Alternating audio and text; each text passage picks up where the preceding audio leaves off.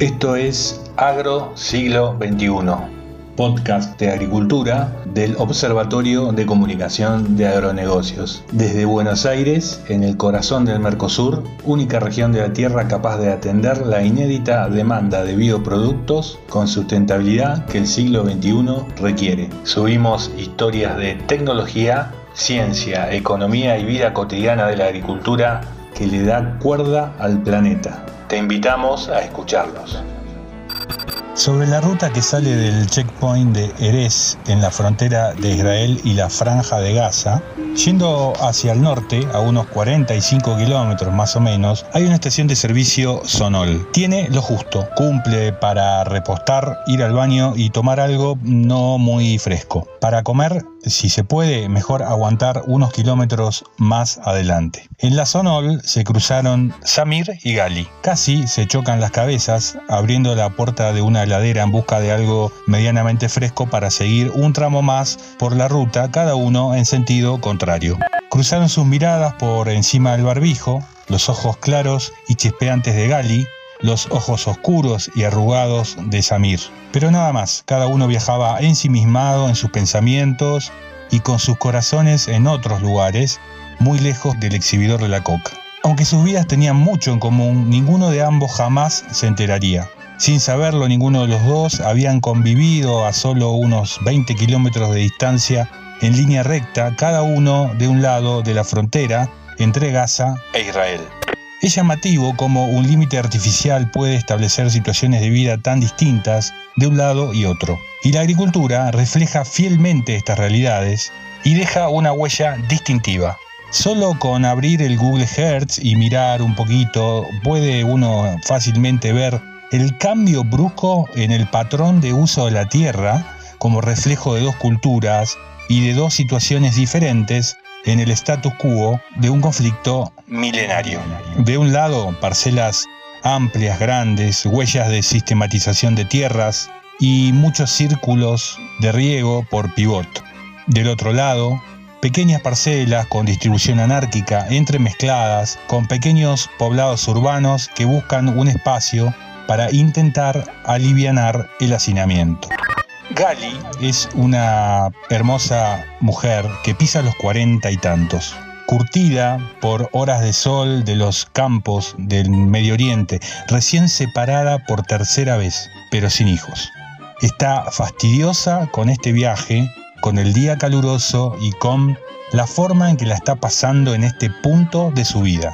Es agrónoma, estudió en el campus de Rehoboth de la Universidad Hebrea de Jerusalén hace años que trabaja asesorando empresas de agricultura de toda Israel y de Jordania.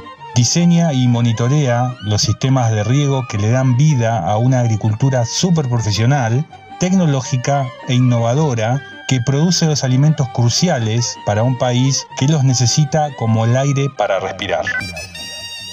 Ahora está de camino al sur, a una región vecina al kibbutz Sederot, pero a los campos que están del lado que queda encajonado contra la frontera con Gaza. Este viaje tiene sentimientos encontrados para Gali. Estuvo en esa misma zona trabajando entre el 2008 y el 2018, años de fuerte tensión del conflicto de Israel con Palestina.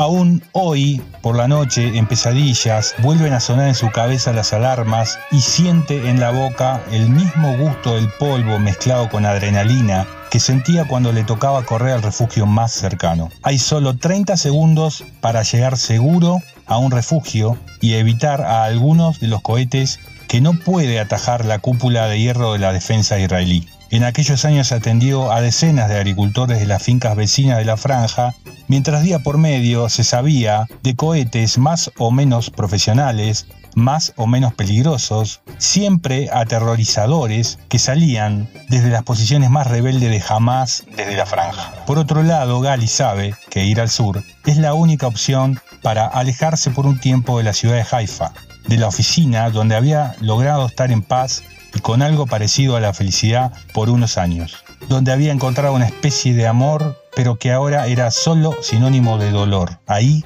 justo en el corazón, con una gran desolación por haberse descubierto ella misma con la guardia baja, muy ingenua, engañada de la manera más vulgar. Te Tenía bronca, estaba fastidiada, pero sabe que hay esperanza de que volver a recorrer los campos de trigo bajo riego, revisar las bombas, auditar las instalaciones, verificar el software de los equipos, caminar los campos con los colegas y tomar un té frío con los agricultores al atardecer de los días abrasadores de calor podrían ayudarla a sentirse un poco mejor. Se está yendo a hacer cargo de un contrato de servicios para la empresa Salicrop, una empresa israelí con sede en Farbit King, que está desarrollando un tratamiento químico de semillas para mejorar el comportamiento de varias especies en suelos salinos, con resultados preliminares de hasta un 32% más de rendimiento que los cultivos con semillas no tratadas. Específicamente, Gali va a supervisar el riego de los ensayos de zanahoria, que es especialmente sensible a la sal, aunque los ensayos también incluyen otras especies como arroz, trigo y algodón. Si se afianza esta mejora, el impacto puede ser enorme debido a la presencia natural de suelos salinos en todo el Medio Oriente, pero también por el fenómeno de salinización que sucede con bastante frecuencia por el uso de agua de riego. Resultó que el infame engañador de Gali también es su jefe y no fue muy difícil convencerlo de que la saque de Haifa, aunque un destino más pacífico en Jordania que era lo que Gali pretendía, solo será posible una vez que se controle mejor a la pandemia. Definir a Samir no es tan difícil. Pase lo que pase, a Samir solo le importa ver amanecer mañana. Ahora vive con su familia al este de Jabalia, al sur oeste de la Franja de Gaza. La franja es una lonja de tierra apretada entre el Mediterráneo y la frontera sellada por la seguridad israelí al oeste y al sur, y la frontera con Egipto al norte. Aproximadamente 2 millones de palestinos sobreviven en medio del conflicto ancestral de Medio Oriente en un territorio de tan solo 11 por 55 kilómetros junto al mar Mediterráneo. La enorme mayoría del pueblo palestino de la franja es gente que intenta trabajar, estudiar y progresar en medio de todo tipo de carencias económicas e infraestructura y bajo la dictadura férrea y guerrera de Hamas. Durante años, Samir intentó todo tipo de negocios para sobrevivir. En 2006 llegó a tener una hermosa cafetería en la zona del hospital Al-Shifa, pero tres veces se la destruyeron. Primero por una denuncia de venta de alcohol, luego en un ataque israelí, finalmente en el enésimo episodio de la lucha entre facciones de Hamas. No es que Samir se cansara de empezar de cero cada vez, sino que esta vez pensó que alejarse de esa zona sería más seguro para la familia y en 2006 se hizo cargo de unos 40 dunam, unas 4 hectáreas, de tierra que la familia de su esposa Raiza ocupan desde hace más de 100 años a unos 3.000 metros al oeste de Jabalia, pero demasiado cerca de la línea fronteriza. Su propia familia había sido agricultora por generaciones, así que no le costó mucho aprender los saberes del cultivo de frutillas, zapallitos, pimientos y hortalizas de hoja en ese rincón de la franja. Cuando se cruza con Gali en la estación de servicio Sonol, Samir está viajando hacia el norte. Salió de Gaza luego de 22 meses de gestiones administrativas y solo lo logró gracias a influencias políticas de ambos lados. Tiene solo 24 horas para llegar a destino, reunirse con un contacto y volver a entrar por el puesto de Jerez. Viaja a Netanya, un poco al norte de Tel Aviv, y del éxito del encuentro depende que su hija mayor, Malak, pueda viajar a París, intentar radicarse allí con su sacrificado título de técnica en instrumental médico de la Universidad Islámica de Palestina y buscar una nueva vida. Si sus conexiones en Netanya acceden, si consigue el salvoconducto para Malak, Samir sabe que toda su vida encontrará un sentido. Malak sería la primer profesional de la familia y quizás el camino para construir de una vez un futuro que signifique algo más que solamente ver la luz del día siguiente. El bus donde viaja Samir retoma viaje. El chofer avisa de malos modos que el aire acondicionado se acaba de romper, que no habrá más paradas en el camino y que llegarán aproximadamente en dos horas a Tel Aviv. Allí lo estarán esperando para llevarlo en auto hasta Netanya. El aire del bus se pone pesado. Samir se dormita a ratos, pero hace un esfuerzo por aprovechar el tiempo. Se propuso aprovechar las horas del viaje para pensar cómo mejorar su pequeña empresa agrícola, entre comillas. Un poco se distrae mirando la vida cotidiana al costado del camino, una vida tan distinta a la que tiene que vivir él y su familia en Gaza, pero hace un esfuerzo y ordena mentalmente algunas ideas de cómo mejorar. Pero no es nada fácil encontrarle la vuelta a la agricultura en la franja de Gaza. Conseguir los insumos adecuados para mejorar los cultivos es una odisea. A pesar de que Samir tiene buena reputación en su comunidad y por lo tanto acceso al sistema informal de crédito de Gaza, el abastecimiento está muy dificultado por el bloqueo israelí y solo se acceden a agroquímicos y fertilizantes que entran ilegalmente por los túneles del norte en la frontera con Egipto. Son caros, de mala calidad y casi nunca llegan a tiempo para cuando realmente se los necesita. La energía para el riego en Gaza solo está disponible algunos días de la semana y solo por unas pocas horas, y los costos son altísimos. De todas formas, quizás lo que más lo persigue a Samir como toda su vida, como durante los 55 años de su vida, son los golpes cotidianos del conflicto. En 2017 estaba empezando a mejorar la producción y las ventas a los mercados mayoristas de Jabalia, Nasla y hasta Cuba habían estabilizado los ingresos y por primera vez desde que era agricultor sintió que las cosas podían mejorar. Pero a fines de enero de ese año empezaron en forma imprevista y sin aviso las aplicaciones aéreas de herbicidas de los aviones israelíes. Se supone que esas aplicaciones tienen como objeto mantener limpia de vegetación una franja de entre 300 y 700 metros que la seguridad israelí dispone desde el año 2000 para que quede libre desde la línea demarcatoria hacia el lado palestino.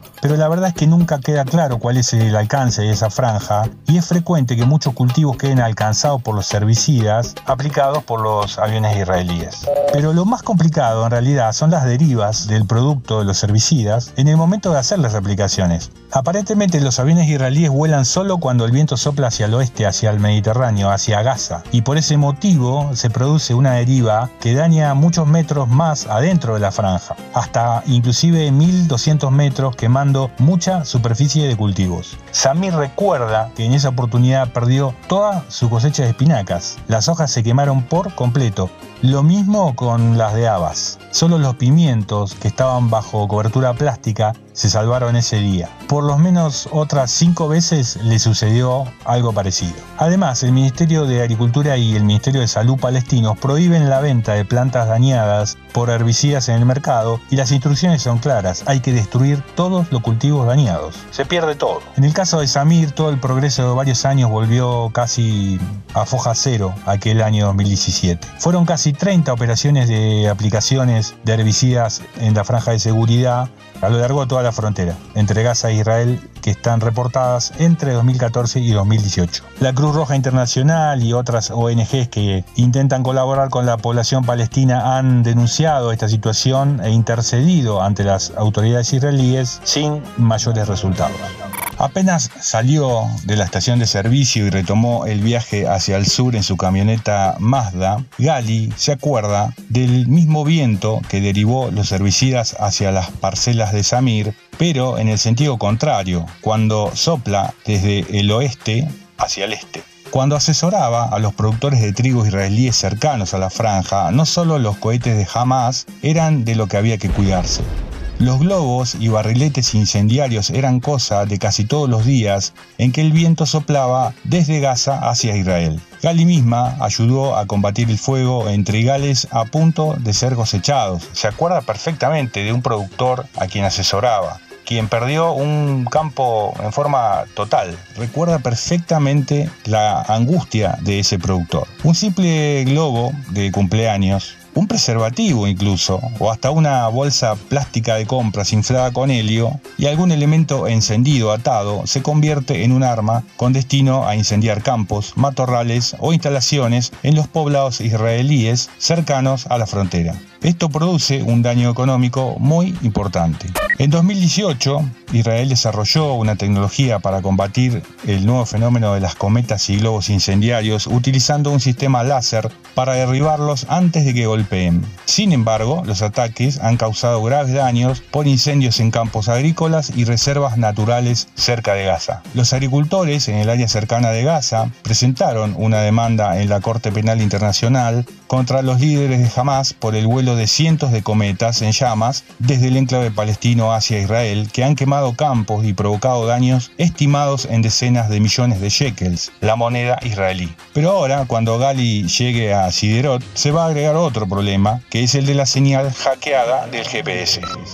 Ya le anticiparon el problema. Casi el 100% de la tecnología de siembra y cosecha israelí está soportada por pilotos automáticos guiados por la señal satelital del sistema GPS. En los últimos meses el sistema está bajo ataque electrónico de Rusia en Siria y de Hamas y Hezbollah en toda la frontera israelí. Interfieren el sistema y retrasan o directamente impiden el funcionamiento de los monitores de siembra para los cultivos de maíz, trigo, maní, hortalizas y muchos otros cultivos. Las fallas aparecen en varias frecuencias, desde una o dos veces al día, pero a veces continúan el día entero durante varias semanas. Esto es un problema porque la excelente tecnificación que tiene la mecanización agrícola israelí está toda apoyada en este sistema de piloto automático y el trabajo manual sin el piloto casi se ha vuelto imposible de llevar adelante. Pero además hay que sumar a esto problemas en la telefonía celular. Son frecuentes en las poblaciones israelíes del sur interferencias sobre la red, generada en este caso por el ejército egipcio,